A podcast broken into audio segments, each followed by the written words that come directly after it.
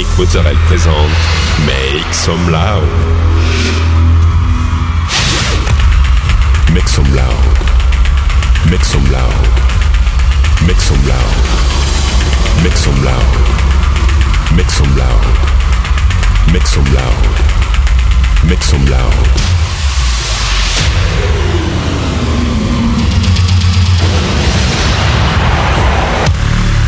Make some loud. Mit zum Loud. Mit zum Loud. Mit zum Loud. Mit zum Loud.